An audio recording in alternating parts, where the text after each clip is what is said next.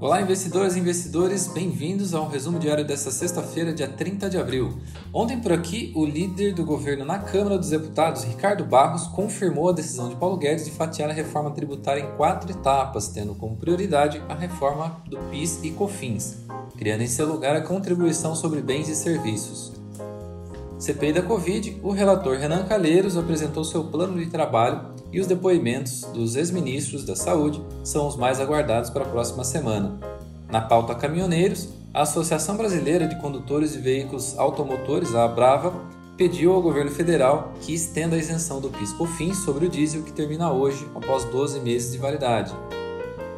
Ontem também o STF adiou a decisão sobre a retirada do ICMS da base de cálculo do PIS/COFINS assunto amplamente acompanhado pelo mercado financeiro pelo efeito que teria nas contas das empresas. E por fim, a Fiocruz entrega hoje 6,5 milhões de doses da Oxford AstraZeneca, maior lote já fornecido até agora. Falando dos Estados Unidos, ontem foi divulgado o PIB do primeiro trimestre, com crescimento de 6,4% na comparação do mesmo trimestre de 2020 pedidos de auxílio-desemprego por lá em declínio e vacinação acelerada. Tudo isso renova o otimismo por lá. Biden anuncia seu terceiro pacote de medidas. Já foram 1,9 trilhão de medidas de combate aos efeitos da pandemia, 2,3 trilhões para infraestrutura e agora 1,8 trilhão para educação e cuidados à infância, boa parte financiados por aumento de impostos aos mais ricos. O S&P 500 fechou o dia em alta de 0,68% a 4.211 pontos, renovando máxima histórica. Dow Jones subiu 0,71%, Nasdaq 0,22% e na Europa o Eurostock 600 recuou 0,26%. No noticiário corporativo, Chevron registra lucro líquido de 1,38 bilhões de dólares e AstraZeneca 1,56 bilhão. Aqui na B3, o índice Bovespa fechou em queda de 0,82% aos 120.065 pontos.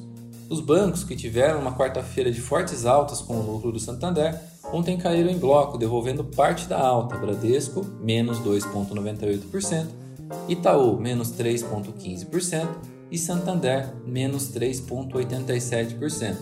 A Petrobras também caiu. Ações da PN caíram 1,34% e ON 2%, mesmo com a alta do petróleo ontem. Vale fechou estável e destaques para oscilações das ações de lojas americanas, que caiu 5,17%, e B2W subiu 7,69% após a notícia sobre a combinação de negócios. Os Minas e Ering aprovaram dividendos e ficam ex hoje Renner vendeu ações por R$ 39,00 em oferta prioritária, levantando 4 bilhões para financiar seu crescimento pós-pandemia.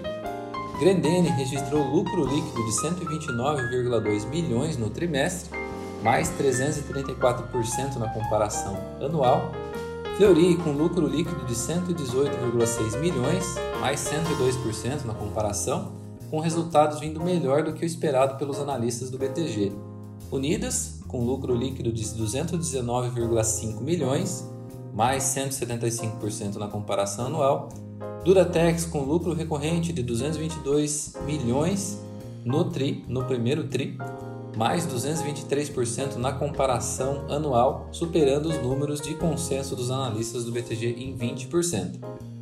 Hoje, bolsas de Nova York e Europa com aberturas em leves quedas, minério de ferro cai 1,44% em Qingdao, Petróleo Brent caindo 1,22 e o WTI caindo 1,48.